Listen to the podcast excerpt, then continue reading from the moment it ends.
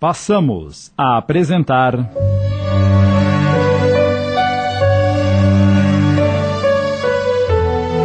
O Jardim dos Girassóis. Obra de Lígia Barbieri Amaral, adaptação de Sidney Carbone.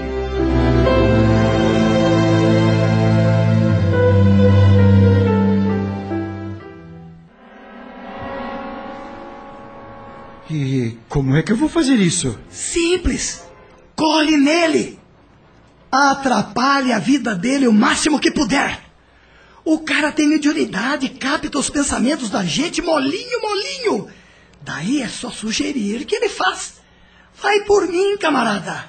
Mas eu nem sei o que é mediunidade. É uma capacidade que o cara tem de se sintonizar com os pensamentos dos espíritos. O teu filho, por exemplo, é um médium de primeira. Até escutar, escuta. Mas como ainda é criança, anda sempre com proteção. Mesmo assim, você conseguiu que ele fizesse tudo que você queria no restaurante. Lembra-se? É verdade. O Felipe sempre teve uma sensibilidade fora do comum. Esse cara também tem. E ainda tem a vantagem de estar deprimido e cheio de ódio pelo tal chefe lá de onde você trabalhava, o que facilita bastante a nossa aproximação. Como assim? Para você poder colar no encarnado, ele tem que ter um ponto fraco, um elo que estabeleça sintonia, senão fica difícil. Só podemos nos apegar àqueles que, de alguma maneira, compartilhem de pensamentos semelhantes aos nossos, entendeu? É, faz sentido. Vamos fazer uma coisa. Pare do lado de lá e se concentre no pensamento dele, que eu vou te ensinar como é que se faz. Os dois se aproximaram de João Vitor, que se servia de mais uma dose de uísque, e ficaram prestando atenção nos seus pensamentos. Antes, é claro, Xantipa deu uma boa aspirada no copo de uísque, no que desta vez foi acompanhado por Alberto. Hum, que delícia! João Vitor atormentava-se pensando em Lenita. Não, eu não posso estar sentindo nada por Lenita. Eu não tenho esse direito. Mas ela é tão frágil, tão indefesa. Precisa de alguém que cuide dela. Tá ouvindo, camaradinha? Crápula miserável! Eu sou mesmo um crápula miserável. Como é que eu posso pensar essas coisas da mulher do meu melhor amigo? Que droga de homem eu sou. Devia ter morrido no lugar dele. Coloca mais uísque nesse copo, meu chapa, que minha goela tá seca.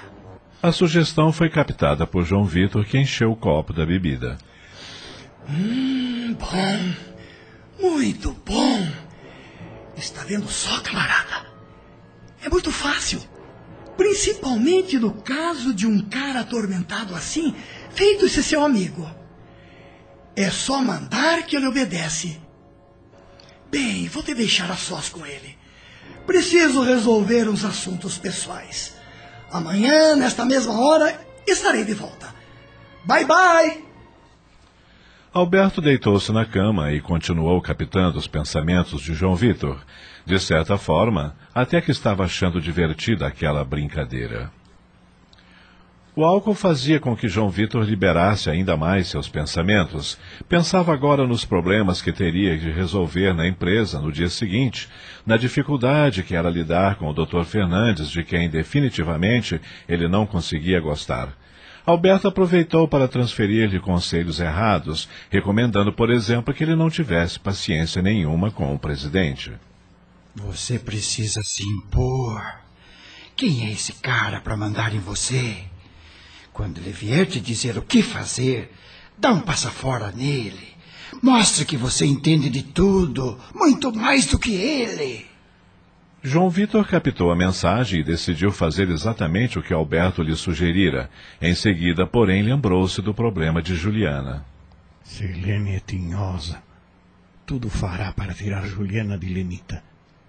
Sei que são mãe e filha e precisam se entender, mas não precisa ser dessa maneira, apelando para a justiça.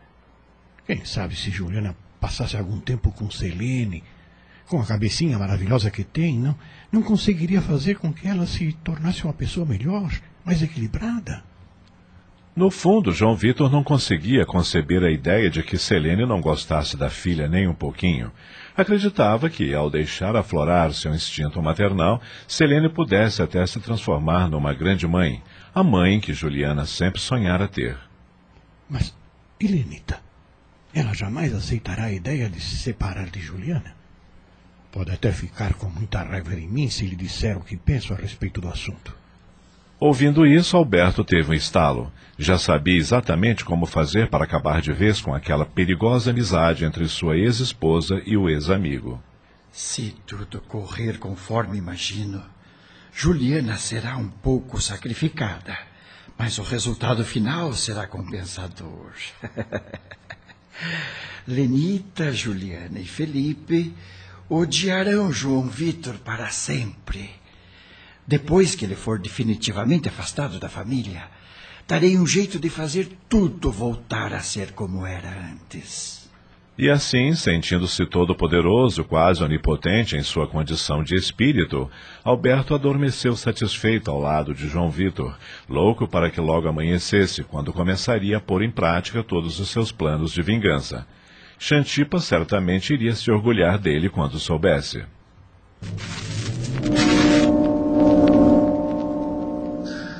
Naquela noite, Lenita sonhou com tia Geninha.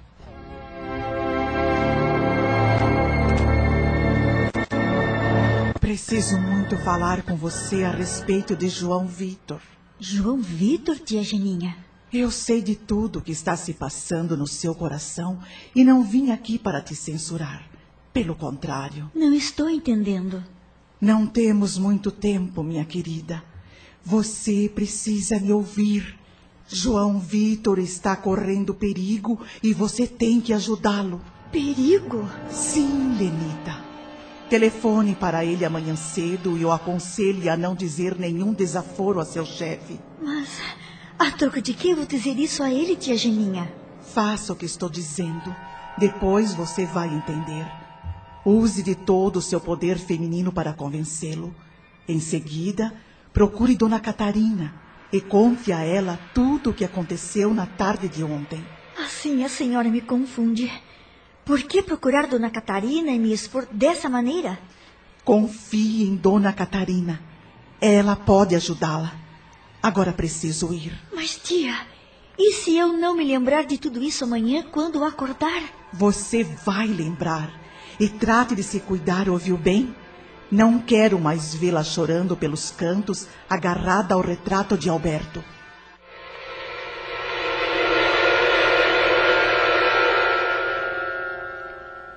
De fato, ao acordar naquele dia, Lenita recordava de quase todos os detalhes do sonho. Tenho que fazer o que tia Geninha pediu. Como que impelida por uma força mágica, ela levantou-se, foi até a sala e sentou-se ao lado do telefone. Lembrou-se de seu ridículo papel no restaurante e sentiu-se envergonhada. Com que cara eu vou ligar agora? Ele deve estar magoado e talvez nem queira ouvir a minha voz. Melhor esquecer isso. Afinal, foi apenas um sonho e sonhos a gente não deve levar em conta. Mas a voz de tia Geninha, porém, ecoou em sua cabeça.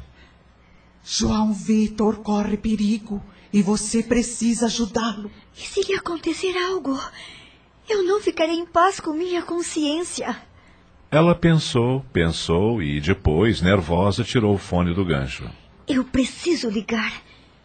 Começarei a conversa pedindo desculpas.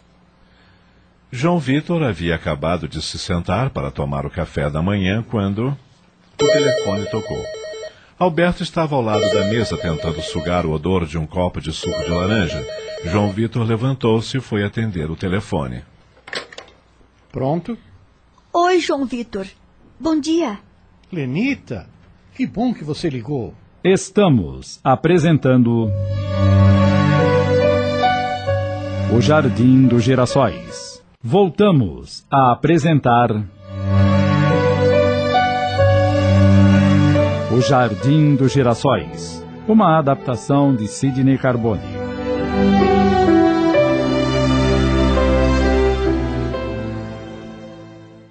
Liguei várias vezes ontem e você não atendeu.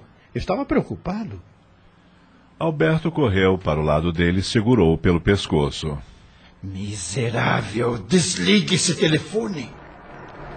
João Vitor sentia um ligeiro mal-estar e teve ímpetos de desligar, mas a vontade de falar com Lenita foi mais forte e ele resistiu à sugestão de Alberto. Percebendo que seria impossível convencê-lo a cortar a conversa com Lenita, Alberto resolveu mudar de tática. Você está atrasado para o trabalho. Olha o relógio. Lembre-se de que precisa dizer umas verdades ao seu chefe. Registrando-lhe a sugestão, João Vitor olhou para o relógio e viu que realmente estava em cima da hora. Lenita, desculpe-me, mas eu preciso desligar. Eh, Tenho um assunto muito importante para resolver no escritório e, Você está com algum problema com o Sr. Fernandes? mais ou menos, resolvi dizer-lhe umas verdades. Preciso te pedir uma coisa. Tive um sonho muito estranho essa noite. E acho que você não deve ter essa conversa com o presidente. Nervoso por não poder ouvir o que Lenita dizia, Alberto gritava no ouvido do amigo. Olha a hora! Olha a hora! João Vitor, contudo, resistiu aos seus apelos, curioso com o pedido de Lenita. Mas que sonho foi esse? Não dá para explicar por telefone. Mas, por favor, não brigue com seu chefe. Depois a gente conversa. Agoniado, Alberto fez de tudo para conseguir ler o pensamento de João Vitor. Chegou a colar sua testa na testa do amigo, mas, por alguma razão que desconhecia, naquele momento não conseguia captar uma palavra sequer. Bem, já que você está me pedindo, Você promete? prometo. Agora preciso mesmo desligar. Um, um abraço para você. Lenita desligou o telefone e respirou aliviada. Nesse momento, Felipe e Juliana entram na sala prontos para irem para a escola. Com quem você estava falando, mamãe? Com o seu tio João Vitor. Liguei para pedir desculpas por toda aquela confusão de ontem. Afinal, o que aconteceu de tão grave para eu chegar em casa e encontrar vocês dois naquele estado? Outra hora falaremos sobre isso. Agora tenho que preparar o café da manhã para vocês. Quando João Vitor chegou à empresa e cruzou a entrada da sala de Dona Catarina, Alberto, que sintonizado com ele o acompanhava, ordenou ao amigo. Peça um café. Estranhando a súbita vontade que lhe invadira, João Vitor cumprimentou Dona Catarina e fez o pedido. Eh, De repente me deu uma vontade de tomar café. A senhora pode me arranjar uma xicrinha? Automaticamente ela se lembrou de Alberto, que fazia isso todas as manhãs quando trabalhava lá, e sentiu um arrepio gelado na espinha, intuindo que algo de errado estava acontecendo com João Vitor. É engraçado. Em quase três meses que trabalho aqui, é a primeira vez em que o vejo pedir um café. Enquanto ela o servia, Alberto aspirava profundamente a fumaça que saía da xícara. o que seria da humanidade se não fosse o café? No mesmo instante, Dona Catarina lembrou-se da costumeira frase de Alberto e sentiu outro arrepio gelado. Por quê? Por que disse isso? Sei lá, veio na minha cabeça. Aqui está. Ele experimentou o café e não pôde deixar de comentar. Que coisa estranha. O café estava tão cheiroso, mas não tem gosto de nada. Vai vir é porque já tem algumas horas que está guardado na garrafa. Se quiser, mando preparar um fresquinho. não precisa. Eu realmente não gosto de café.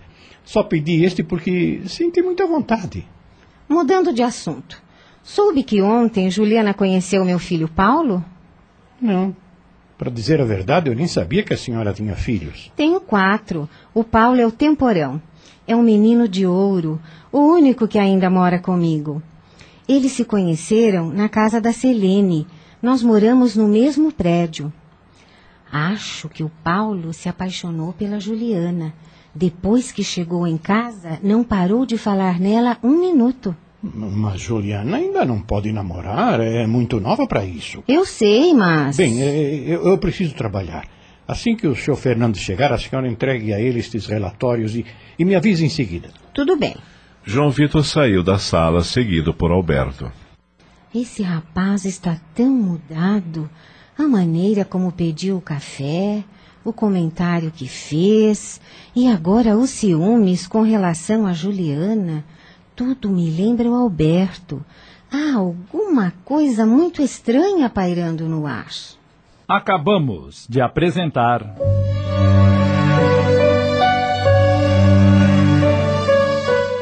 O Jardim dos Girassóis. Obra de Lígia Barbieri Amaral em 20 capítulos. Adaptação de Sidney Carbone.